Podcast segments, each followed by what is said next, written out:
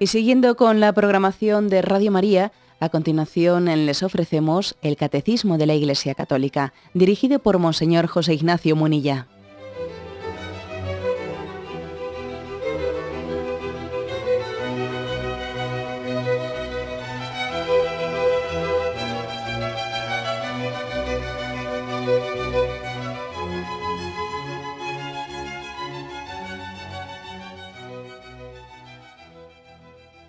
Un cordial saludo a todos los oyentes de Radio María. Un día más, con la gracia del Señor, proseguimos el comentario del Catecismo de nuestra Madre la Iglesia. Explicamos hoy un apartado que tiene dos puntos, un apartado que tiene como título La diversidad de pecados. Estamos, eh, lo, lo estoy un poco contextualizando, estamos dentro de la parte de la moral del Catecismo, en un artículo referido al pecado, tenía una primera parte sobre la misericordia del pecado, otra parte sobre la definición del pecado, bueno, pues ya hemos concluido la definición del pecado, ahora vamos a hablar de la diversidad de pecados. ¿eh? Dos puntos, el 1852 y 1853. Dice así, la variedad de pecados es grande. La escritura contiene varias listas la carta a los Gálatas opone las obras de la carne al fruto del Espíritu. Las obras de la carne son conocidas. Fornicación, impureza, libertinaje, idolatría, hechicería, odios, discordia, celos, iras, rencillas, divisiones, disensiones, envidias, embriagueces, orgías y cosas semejantes, sobre las cuales os prevengo como ya os previne de quienes tales cosas, que quienes hacen tales cosas no heredarán el reino de Dios. Bueno, aquí en concreto el catecismo ha elegido un texto de la carta a los Gálatas, capítulo 5, versículo del 19 al 21, que es el que hemos leído, y también refiere más textos que luego pues, elegiremos algunos de ellos. Quiero decir con esto, eh, el catecismo nos recuerda que la Sagrada Escritura, la palabra de Dios, que lógicamente es la fuente, eh, la fuente principal del catecismo, la palabra de Dios no se limita a explicar el concepto de pecado, no se limita a explicar la, esencia del pecado, que decíamos que la esencia del pecado es el, es el desprecio del amor de Dios. El amor no es amado, Dios nos quiere y nosotros no nos dejamos querer. Dios quiere ser nuestro Padre y nosotros no queremos vivir como hijos, ¿no? Esa es, digamos, la explicación eh, teológica ¿no? del pecado.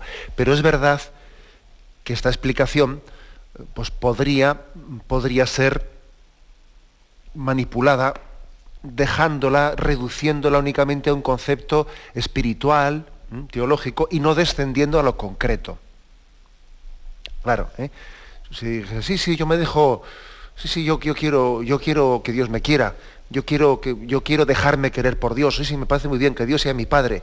Y luego las acciones concretas de cada día, resulta que soy un egoísta con mis padres, resulta que, bueno, pues soy, con mis bienes soy totalmente un avaro, eh, pues mm, con mi sexualidad soy absolutamente un libertino, y sí, sí, pero, pero yo quiero que Dios me quiera, yo estoy abierto al amor de Dios. eso también podría ocurrir, ¿no? Podría ocurrir que aceptemos pues, pues unos términos conceptuales de que sí, que, Dios es amor, que Dios nos quiere, que yo también quiero dejarme querer, pero luego en lo concreto, en lo concreto, estemos desmintiendo lo que en esos conceptos hemos dicho. Por eso la Sagrada Escritura, pues yo creo que cultiva las dos almas. ¿Eh? las almas de sí, explicarnos el concepto de que la, esencia del pecado consiste en que el amor de Dios no es correspondido por el hombre, pero luego desciende, desciende a casos muy prácticos. ¿Mm? Desciende a casos muy prácticos. Y, pone listas de pecados. Y no es que sea caer en la casuística, ¿eh? como a veces esto se suele hacer, pues una especie de ridiculización de, de estas listas de pecados, eso es una casuística, eh, eso es lo de menos, ¿no? Lo importante es estar abierto a Dios. No, bueno, un momento. Es imposible estar abierto a Dios si de hecho y en concreto estamos cayendo pues en todas estas, eh, eh, indicaciones concretas que la palabra de Dios nos hace, que son muchas, ¿no? Vamos a ver que hay muchos textos, indicaciones concretas sobre pecados concretos. Luego, ojo con una teorización, ¿no? con, una, una conceptualización que luego no se concreta en comportamientos determinados, ¿eh? porque es que, claro, lógicamente debe, esos con grandes conceptos de, que el hombre pues, tiene que dejarse amar y querer por Dios, después se tiene que concretar, ¿no? Por eso la Escritura no tiene complejo alguno de ir y concretar y decir, estas son las obras de la carne, fornicación, impureza, libertinaje, idolatría, hechicería, odios, discordia, iras, rencillas, divisiones, disensiones, envidias, embriagueces, orgías. O sea, bueno, porque la palabra de Dios ilumina la realidad de la vida.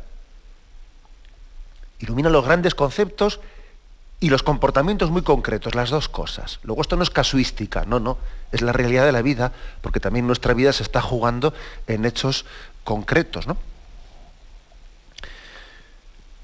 Permitidme un par de, así un par de indicaciones, un par de comentarios, o excursus, o como se quiera llamar. Em, creo que una de las cosas que nos caracterizan es que cada época, cada época, cada momento cultural suele tener unas sensibilidades distintas. Entonces tenemos el riesgo de caer en lo que se llama, eh, lo que podríamos llamar moral o ética también de, un momento determinado, ¿no? O sea, lo que a mí igual me habéis oído hablar en, alguna ocasión en este programa, pecados de época o virtudes de época. ¿Qué quiere decir? Pues que en un momento determinado puede haber un contexto social en el que la cultura sea muy sensible hacia determinados valores y muy ciegos hacia otros. Puede ocurrir, por ejemplo, que en el momento presente seamos muy sensibles, por lo menos en los valores así un poco oficiales, seamos muy sensibles, pues por ejemplo a la justicia social, y seamos muy ciegos, muy ciegos a otras cosas como la pureza. Y aquí oficialmente está mal vista la corrupción, otra cosa que, que, de hecho exista un montón, pero bueno, oficialmente está mal visto. ¿eh? Si, por ejemplo, a un, pues a un político mm, se le pilla con las manos en la masa, eh, recibiendo pues una, cayendo en una corrupción concreta de dinero, de malversación de fondos o lo que sea, si se le pilla con las manos en la masa, bueno, ahí inmediatamente tiene que dimitir, porque ese es un valor social que está, digamos, claramente reconocido, ¿no? Pero sin embargo, bueno, luego en otros aspectos concretos de su vida, bueno, pues puede meter la pata, pero a tope, que, como eso, digamos, es un pecado de época y no está mal visto, se lo consentimos, ¿no? A su mujer le puede hacer una barbaridad y la puede dejar abandonada, ¿eh? a su mujer y sus hijos, y se puede ir con otra, eh, dejando la más absoluta eh, pues, pues, pues, desprecio a su mujer anterior, y no pasa nada, porque como es un pecado de época y eso está bien visto, bueno, pues por eso el político, bueno, digo puesto un caso en político, pues en cualquier caso, ¿eh? por eso no va a sufrir. ¿Qué quiero decir? Que hay pecados de época. Pecados de época que son ese tipo de comportamientos en los que dependiendo de la época los percibimos como pecados o somos absolutamente ciegos y los aceptamos socialmente.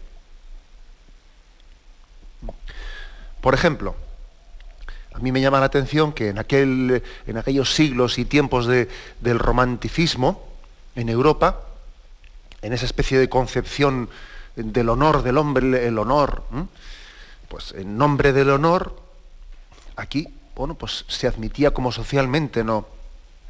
Como socialmente, como valor social, el hecho de que los hombres se retasen unos a otros, pues para defender su honor.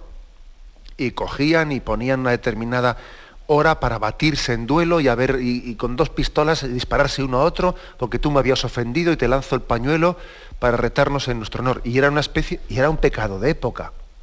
Ahora lo vemos y decimos que estaban locos o qué. No, era un pecado de época. Sencillamente estaban ciegos. Su cultura, esa cultura soberbia del honor y no sé qué, les cegaba y no les permitía ver la barbaridad de aquello. También nosotros tenemos pecados de época, que son barbaridades auténticas y nuestra cultura nos los hace percibir como, bueno, pues como, eh, incluso hasta como derechos. lo que es una barbaridad. Por ejemplo, el caso anterior que he puesto, ¿no? Que yo le dejo a mi mujer absolutamente despreciada en la miseria y me voy con otra, porque me resulta más atrayente. Pero bueno, pero qué barbaridad es esa, ¿no? Pues sí, es un pecado de época, que incluso hasta se entiende como, como un derecho, ¿no? Por lo tanto, yo creo que el santo, el cristiano, es aquel cuyo criterio para entender lo que es pecado no es lo que socialmente es considerado como pecado. Lo que coyunturalmente en este momento, en esta circunstancia, pues resulta que esto sí es entendido como pecado, pues entonces, no, no. El cristiano es aquel que para entender y descubrir en las acciones concretas qué es pecado, no recurre a lo que socialmente es políticamente correcto o políticamente incorrecto, sino que recurre a la Sagrada Escritura y encuentra en la Sagrada Escritura una, un referente, ¿no? Un, incluso una lista de pecados objetiva, objetiva que, tras, que trasciende todos los tiempos. Trasciende todos los tiempos. O sea, hay cosas que objetivamente hablando son inmorales y lo seguirán siendo hasta el día del juicio final hasta el retorno del Señor en gloria, vamos, o sea, eh, que no van a caducar, porque es que lo, que es injusto es injusto ayer, hoy y siempre, y no dependerá de que socialmente sea bien visto o mal visto o lo que fuere. Esta es la grandeza de la escritura, ¿eh? porque es que la palabra de Dios no tiene tiempo. Cielo y tierra pasarán, pero mis palabras no pasarán. Y podemos recurrir a la Sagrada Escritura como viendo, o sea, cómo no, o sea, viendo en ella, eh, viendo pues esa voluntad eterna de Dios que también a mí me quiere hablar en el hoy, aquí y ahora. Es un don de Dios muy grande, por lo tanto. ¿eh? El que también la Sagrada Escritura descienda a lo concreto, pues sí, Señor, descendemos a lo concreto. Y no tenemos ningún, eh, ningún complejo en ello. Y si algo, algo nos escuece, bueno será refrescar ¿eh? eso en lo que nos escuece, porque debe de ser, si nos escuece, debe de ser que se nos ha quedado un poco en penumbra ese aspecto. Luego hay que recordarlo, hay que recordarlo y hay que insistirlo. Esto también nos, bueno, pues nos ilumina sobre un aspecto en el que muchos oyentes, a veces cuando llaman y hacen preguntas, en la parte final del programa, pues yo recuerdo que, es frecuente eh, la pregunta siguiente, ¿no? Yo conozco una persona pues que no es, pues que no es creyente y, bueno, y por lo tanto, pues, pues no vive determinados aspectos de la ley de Dios, ¿no? Como el de amar a Dios sobre todas las cosas y, la relación con Dios, etcétera, ¿no? Y que no es creyente y, que le veo que es muy solidaria y que tiene unos, unos mm, comportamientos que para mí quisiera yo, pues de justicia y de, y de compromiso pues, eh, social, etcétera, tal, tal. Y sin embargo, otros aspectos de su vida, pues pasa del tema religioso, pero absolutamente, ¿no? O igual también pasa de otros aspectos pues, de moral de la sexualidad o tal cual, ¿no? Y entonces, ¿cómo se come eso, no? pues se come de, esta manera que estamos diciendo. Pues porque es muy frecuente. ¿eh? O sea, es muy frecuente el que tengamos una moralidad, mm, digamos que está basada, configurada, en lo que socialmente se entiende como políticamente correcto o políticamente incorrecto, pero que no tiene, claro, que es una moral de época, pero que no es una moral eterna. Y la Sagrada Escritura ¿no? tenemos unas bases eternas y a ella nos referimos y, desde ella fundamentamos, ¿no? porque sería a mí personalmente, ¿no? me parece absurdo construir una visión de la moralidad y de la ética que hoy es y mañana puede dejar de ser. O que no hoy es, o que hoy no es y mañana será. Pues vaya, vaya construcción ética, tú construcción ética, pues, pues vaya absurdo, ¿no? O sea, creo que la, grandeza de la escritura es que esa palabra de Dios que trasciende el lugar, el lugar y el tiempo, nos permite ¿no? fundamentar pues, una moral objetiva ¿no? que va a trascender tiempo y lugar. Tenemos un momento de reflexión y continuaremos enseguida.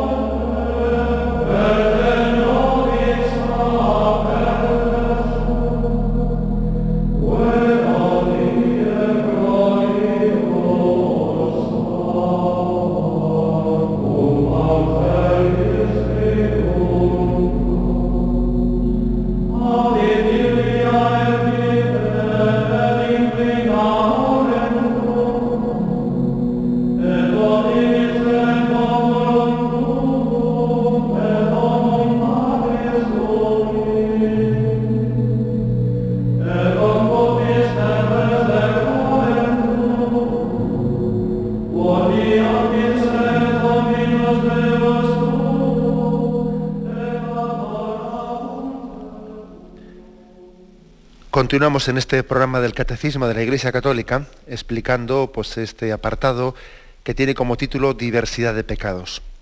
Habíamos leído el punto 1852 y en él se nos proponen una serie de textos ¿no? de la palabra de Dios en los, que en los cuales se hablan de un, listados concretos de pecados, ¿no? concreciones, decíamos, ¿no? de ese gran principio de que el pecado es el desprecio del amor de Dios, pero concretando. ¿no? Y mm, decía que el texto que aquí se transcribe es el de San Pablo a los Gálatas, capítulo 5, del 19 al 21. Y dice, las obras de la carne son, y pone un listado de las obras de la carne, contraponiéndolas a las obras que son del Espíritu. Las obras del Espíritu son contrarias a las obras de la carne. Bien, es una manera de, explicar y yo quisiera decir dos palabras sobre esto, no sobre las obras de la carne, son fornicación, impureza, tal, tal, tal, tal. Las obras del Espíritu, por, por, lo contrario, son em, generosidad, amabilidad. Bueno, vamos a ¿qué significa esto de obras de la carne y obras del Espíritu?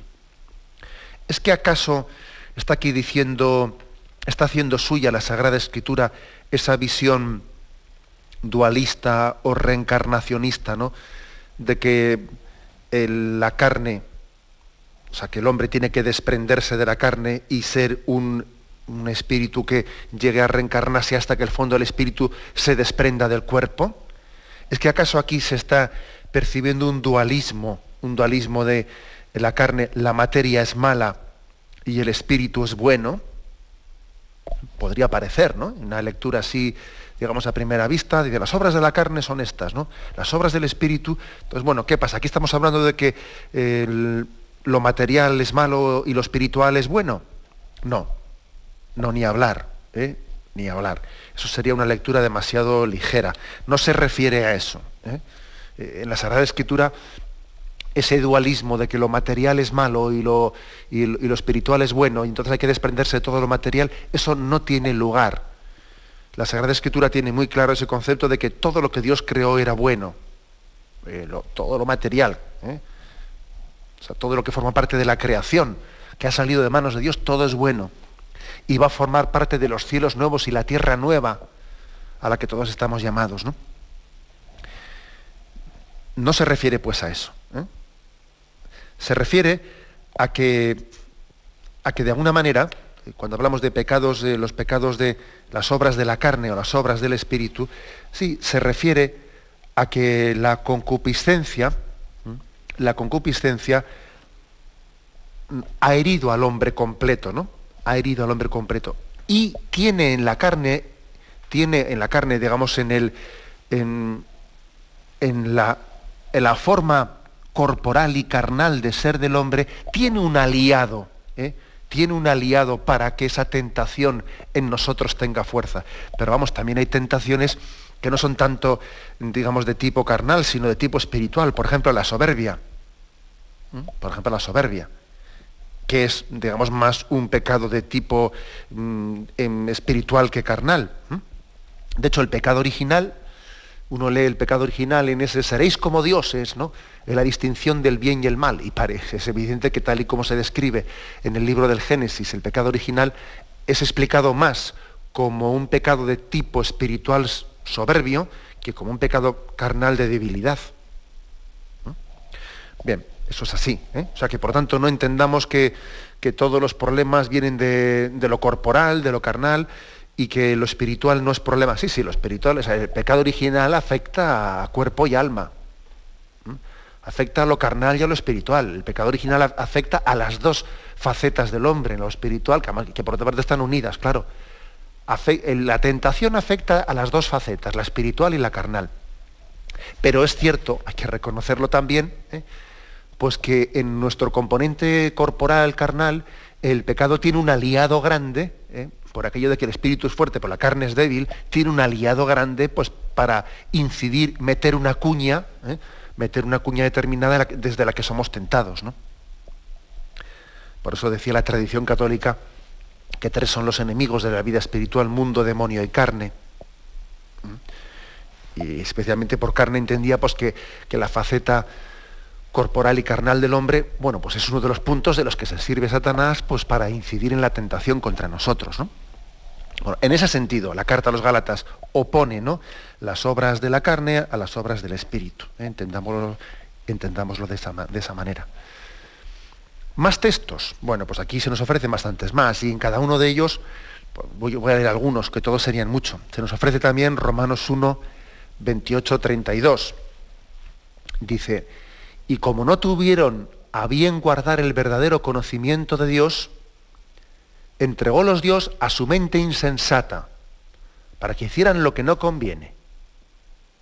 Es decir, rechazaron a Dios, como no tuvieron a bien guardar el conocimiento de Dios, rechazado el conocimiento de Dios, uno se queda a merced de su mente insensata. Es que cuando alguien no tiene a Dios como centro de su cosmovisión, claro, se queda a sus solas fuerzas, ¿no? Se queda, se queda a su propio entender. Dice, su mente insensata, llenos de toda injusticia, perversidad, codicia, maldad, henchidos de envidia, de homicidio, de contienda, de engaño, de malignidad, chismosos, detractores, enemigos de Dios, ultrajadores, altaneros, fanfarrones, ingeniosos para el mal, rebeldes a sus padres, insensatos, desleales, desamorados, despiadados. Fijaros qué listado ha puesto aquí, ¿eh? Los cuales, aunque conocedores del, del veredicto de Dios, que declara dignos de muerte a los que tales cosas practican, no solamente las practican, sino que aprueban a los que las cometen. Este, de este texto de Romanos 1, 28, 32, yo destacaría sobre todo el hecho de que mm, San Pablo aquí insiste cómo el rechazo del verdadero conocimiento de Dios conlleva una insensatez muy grande. Dice, mente insensata. ¿eh? Una mente insensata. El rechazo del conocimiento de Dios conlleva una insensatez. O sea, actuar en contra de razón, en contra de lo que es conforme a sentido, sino dejándose llevar. Y además lo grave dice es que aunque, uno, aunque ellos conocían el veredicto de Dios, practicaban ¿no? estas obras e incluso aprobaban a los que las practicaban, que es como diciendo, no solo lo malo ya, o sea, el, colmo del mal, no solo es hacer el mal, sino encima eh, pretender, de alguna manera, pues eh, elevarlo a la categoría de bien, que es llamarlo un derecho. ¿eh?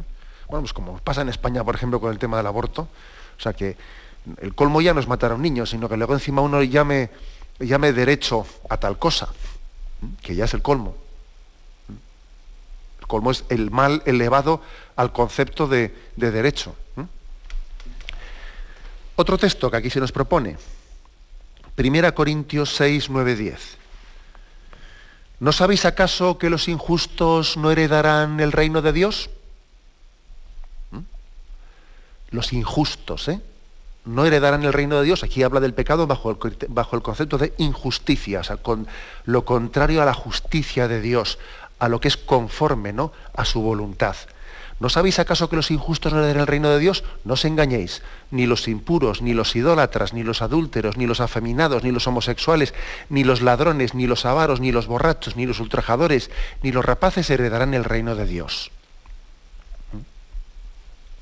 Como hoy en día también, pues decir esto de que ni los homosexuales, pues suena muy, ¿eh? pues escandaliza, ¿no? Nuestros oídos, pues digamos dos cosas, ¿no?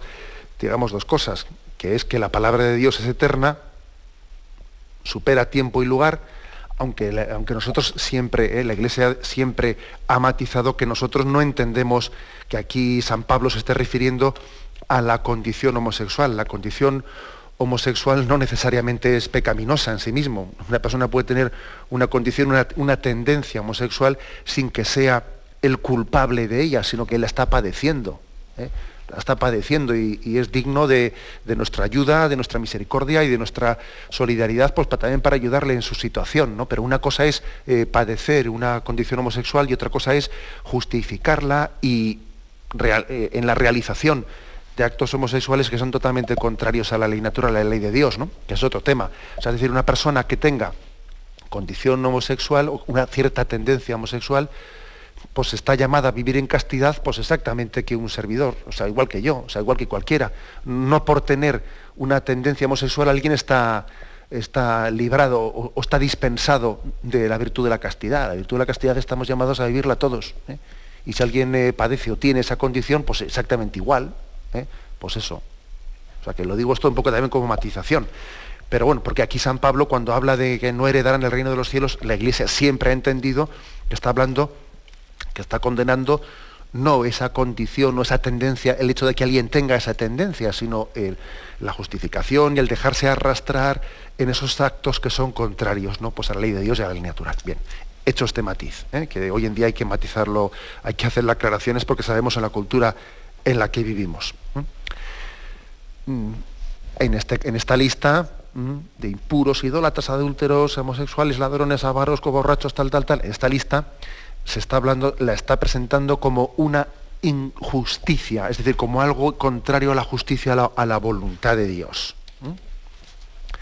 Bueno, más, más, casos, pues es que hay muchos textos. Efesios 5, 3, 5. La fornicación y toda impureza o codicia ni siquiera se menciona entre vosotros como conviene a los santos.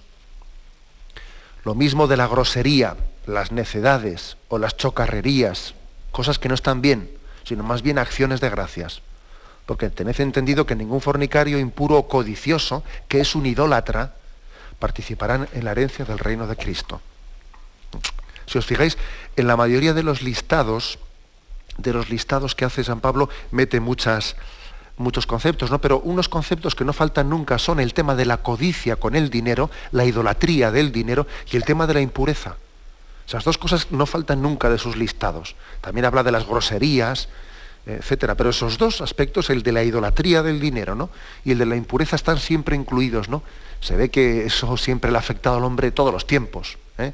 La idolatría del dinero eh, y también la gran tentación de la, pues de la carne, de la impureza. Más textos, ¿eh? que no vamos a leerlos todos, pero este último. Eh, Colosenses 3 del 5 al 8. Aquí el catecismo pone pues, casi unos 10 textos. ¿no? Colosenses 3 del 5 al 8.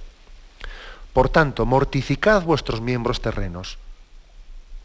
Fornicación, impureza, pasiones, malos deseos, codicia, que es una idolatría, todo lo cual atraerá la cólera de Dios sobre los rebeldes, y que también vosotros practicasteis en otro tiempo, cuando vivíais en ellas. Más ahora, desechad también vosotros todo esto, cólera, ira, maldad, maledicencia, palabras groseras, lejos de vuestra boca. habla mm, San Pablo en un, en un, término que es el que hay que mortificar. Mortificarnos. ¿Qué quiere decir mortificar? Pues parece que es uno, de esos términos que hemos desterrado, ¿no? No digo ya únicamente de nuestro lenguaje, sino de nuestro horizonte espiritual y antropológico. Mortificar quiere decir que el hombre tiene que morir al pecado y tiene que, por lo tanto, hacerse de violencia a las tendencias pecaminosas que tenemos en nosotros. Tiene que hacer contra, como decía San Ignacio, ayere contra, hacerse contra a la tendencia pecaminosa. ¿no? Si el hombre se deja llevar, bueno, pues ancha es la puerta que lleva a la perdición, cuesta abajo todo corre lógicamente aquí habla de que hay que mortificar, es decir, uno tiene que, sería ingenuo, sería una antropología ingenua la que, la que no esté recordando la importancia de la mortificación, de que, de que hay en nosotros una tendencia pecaminosa que hay que saberle llevar la, contra, ¿no? Y ese es uno de los dramas que, que, padecemos ahora mismo, ¿no?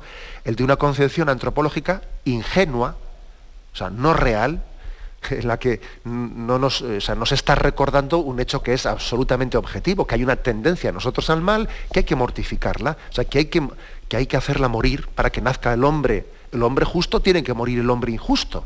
Y en nosotros existe esa lucha interior, hay una batalla dentro de nosotros. Por lo tanto, mortificad vuestros miembros terrenos, dice, ¿no? En resumen, que en la Sagrada Escritura hay muchos, eh, muchos lugares en los que se ponen una especie de listados de acciones pecaminosas, listados de pecados. ¿eh? Y esto no es caer en la casuística, como he dicho antes, sino que es también entender pues, que el seguimiento a Jesucristo, que el vivir como hijo en la condición de hijo de Dios, se traduce también en cosas concretas. Y lo que no puede ser es que alguien pretenda, ¿no? pretenda vivir en esa condición de hijo cayendo en contradicciones como estas. ¿no? Estos pecados que están aquí eh, un poco también reflejados, hasta puestos en listas, estos pecados, cada uno de ellos indica que estamos cerrados pues, al amor de Dios y que no vivimos en la condición de hijos. Son como un semáforo rojo que se enciende, dice, oye, aquí hay un comportamiento tuyo concreto que es incompatible con tu condición de hijo de Dios o de seguidor de Jesucristo. Entonces, ¿qué, hay que hacer? Pues lejos de entender estos listados como algo antipático, ponernos delante de ellos y especialmente detenernos en aquellos que nos toquen más de cerca. Dejarnos interpelar por la palabra de Dios, ¿no? Ponernos ante ella como un espejo en el que el Señor te dice, mira este, en este listado, esto en concreto que ha puesto, ¿cómo te toca de cerca? Pues eso, ¿no? Creo que hay, que tener esa apertura a la palabra de Dios que nos ilumina. Tenemos un momento de reflexión y continuamos enseguida.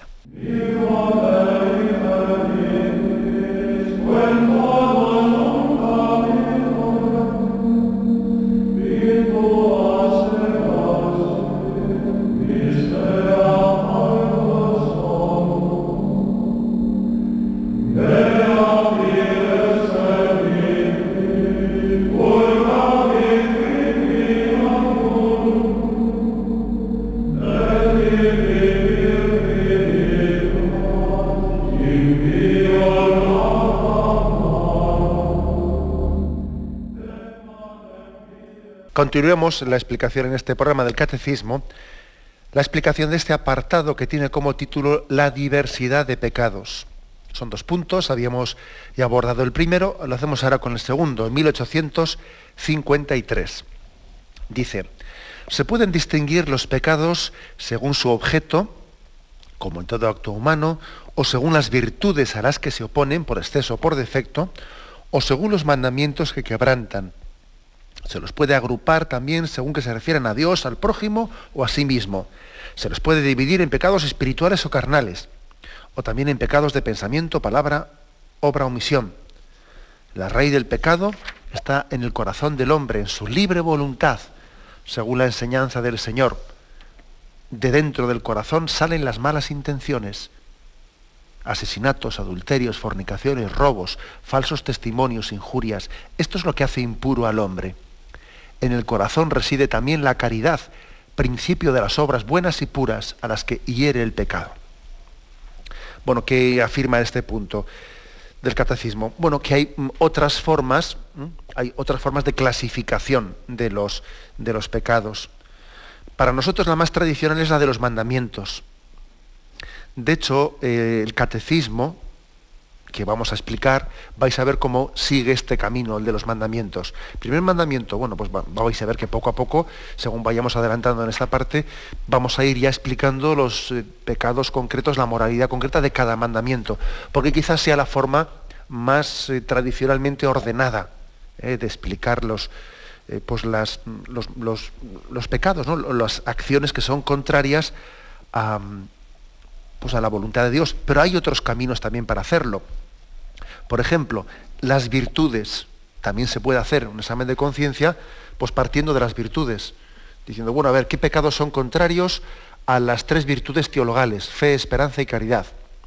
¿Qué pecados son contrarios eh, a las virtudes eh, morales? Prudencia, justicia, fortaleza y templanza. Bueno, entonces se comienza a ver los pecados contrarios. De hecho, pues cuando eh, os acordáis que en el catecismo aprendimos cuáles son los pecados capitales y sus virtudes contrarias, ¿no? Y decíamos, pues contra la soberbia, humildad, contra la avaricia, generosidad, contra la lujuria, castidad, contra la ira, paciencia, contra la gula, templanza, contra la envidia, caridad y contra la pereza, diligencia. O sea, es también otra forma muy práctica, muy práctica también de, de examinar nuestra conciencia, ¿no? basándonos un poco en los pecados capitales y en sus virtudes contrarias. También se puede hacer siguiendo las obras de misericordia, obras de misericordia espirituales y corporales. Sobre todo esto viene muy bien en lo que se refiere a los pecados de omisión. Si uno ejercita las obras espirituales de misericordia, si uno ejercita las obras corporales de misericordia. Otra forma también muy práctica, ¿no? O sea, que pueden ser pues, mm, siguiendo los mandamientos, siguiendo las virtudes. También puede ser mm, eh, siguiendo, dice aquí, pues, mm, cómo es nuestra relación referente a Dios, referente al prójimo, referente a uno mismo, ¿no? Tomando estas tres dimensiones de nuestra vida moral. O sea, cómo es mi vida para con Dios, mi vida para con el prójimo y para conmigo mismo, ¿no? Tomando, dice aquí, pues haciendo un examen de conciencia, agrupándolo de esta manera. Mi, relación para con Dios, para con el prójimo y para con uno mismo. También dice, dividiendo los pecados en espirituales y en carnales. Bueno, es un poco antes ya lo hemos dicho. Hay pecados que hacen más referencia un poco a la carnalidad del hombre, pues el de la gula, de la gula, el de la pereza, el de la impureza, y otros pecados que son más espirituales, pues que son la vanidad, que son la, soberbia, el orgullo. Bueno, pues también otra forma un poco de, eh, cayendo en cuenta también dice de que los pecados se dividen en pensamiento, palabra, obra u omisión. Otra forma también, ¿no? De, de examinarnos de ello. O que, bueno, todas estas distinciones las hace aquí el, el catecismo, pues para que también teniéndolas en cuenta, veamos matices y veamos cosas que se nos pueden pasar desapercibidos. Siempre es bueno, ¿no? Eh, hacer un examen de conciencia, pues no siempre, de, o sea, de la misma manera, porque igual se le, a uno se le escapan matices, que haciendo el examen de conciencia de la otra, de la otra manera, pues, pues, podría descubrir determinadas cosas, ¿no? Por eso igual es bueno que uno en un momento determinado se examine según los mandamientos, en otro caso según las virtudes, y bueno, pues todas esas cosas se van complementando ¿no? y nos van dando luz, luz en nuestro camino. Por lo tanto, como, digo, no es porque eh, la iglesia aquí se meta en divisiones, subdivisiones y parece que. No, no, no. O sea que lo digo porque es que yo soy consciente de que pues, de estos puntos del catecismo podría venir aquí pues, cualquier persona pues, eh, con esa especie de espíritu crítico y empezar como a ridiculizar todo esto. No va, la iglesia, tú fíjate, está aquí clasificando, subdividiendo. Eh, no, no, vamos a ver, no saquemos punta a lo que no la tiene. O sea, sencillamente, lógicamente, cuando nosotros concretamos y descendemos a la práctica, pues por supuesto que detallamos, ¿no? Porque los grandes ideales, como decía yo antes, pues claro que bajan ¿no? al detalle concreto. Después de haber hecho estas, estas matizaciones ¿no? de cómo podemos distinguir los pecados de una forma y de otra, etcétera, los actos humanos, al final dice, la raíz del pecado, o sea, es decir, la clave, ¿no? está en el corazón del hombre, en su libre voluntad. ¿eh? Es decir, que la clave, la esencia, la esencia del pecado está, dice él, en la libre voluntad, en el, en el núcleo del corazón del hombre, es en el que está teniendo lugar esa batalla entre el pecado y la gracia, entre Cristo y Satanás. Es el Señor el que nos, insistió en esto, ¿no? Mateo 15, 19, 20. Frente a una concepción de la moralidad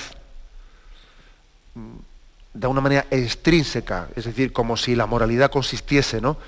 Pues en un cumplimiento, cumplimiento de obras externas, ¿no? de códigos, de códigos, pues lo, que los fariseos entendían por, pureza o por impureza, ¿no? Puro era el que cumplía pues todo un listado de prescripciones eh, pues de cara a la comida, de cara a esto o de cara a lo de más allá.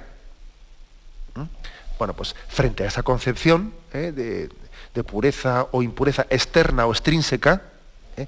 el Señor la critica y el Señor pone pone un concepto de, pureza o impureza que parte del corazón. Dice, de dentro del corazón salen, dice el Señor, las malas, las intenciones malas, asesinatos, adulterios, fornicaciones, robos, falsos testimonios, injurias. Es decir, es lo que está dentro, lo que anida en tu corazón, lo que hace puro o impuro al hombre. Estos listados de pecados, etcétera, no, no se trata, no tiene nada que ver con aquel concepto farisaico en el que la moralidad consistía en un cumplimiento de prescripciones externas, ¿no? Para ser puro o impuro. No, no, sino que todo este tipo de listados de pecados que aquí hemos leído, ¿no? En la Sagrada Escritura, hacen referencia a que esos pecados anidan en el corazón del hombre. está naciendo dentro de ti. ¿Mm? Por lo tanto, esa, esa, contraposición que tenía Jesucristo ¿no? entre lo que era lo que es una, moralidad extrínseca, ¿no? de cumplimiento de una serie de normas, a lo que es interior, es, totalmente distinta.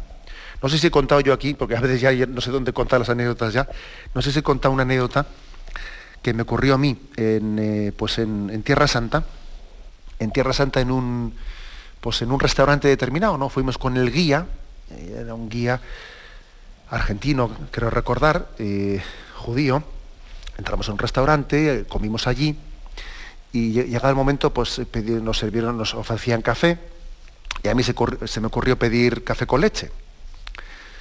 Y entonces, bueno, pues observo que el camarero, mm, no sé, me ponía un poco cara rara y yo pensaba que no me había entendido.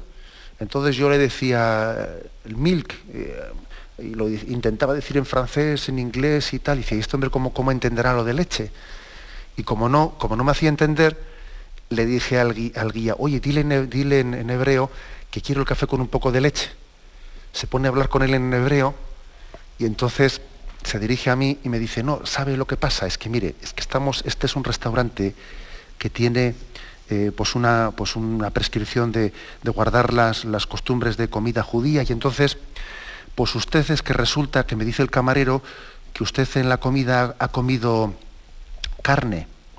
Y entonces, claro, como ahora pide leche, es que en el Levítico, en el Levítico hay un texto que dice, eh, no cocerás el, o sea, no, no, no mezclarás, ¿no? Pues el, no cocerás el ternero en la leche de su madre.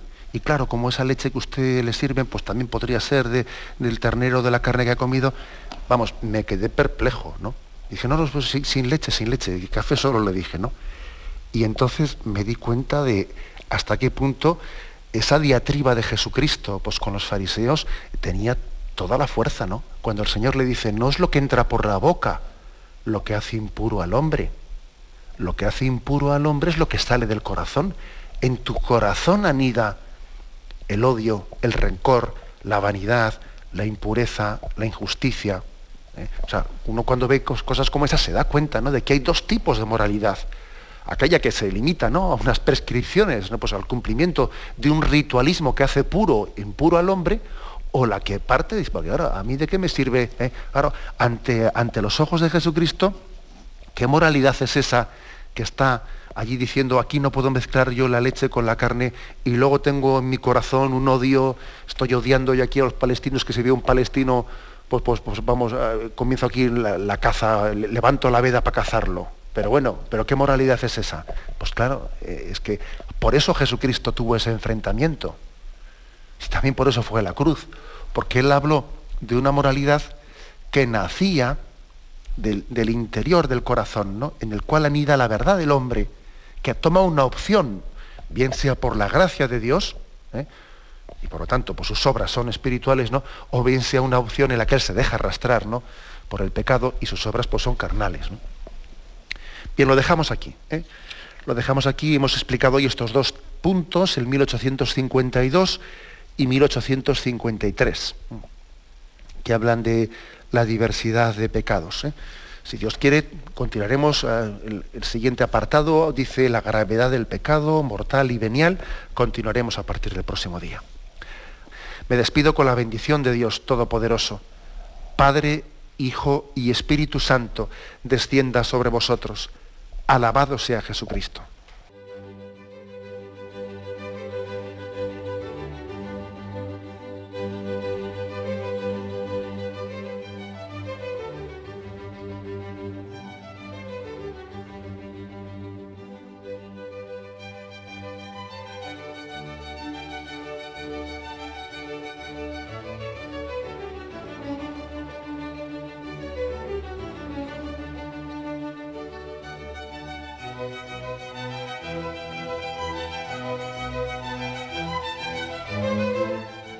Han podido escuchar en Radio María el Catecismo de la Iglesia Católica, dirigido por Monseñor José Ignacio Munilla.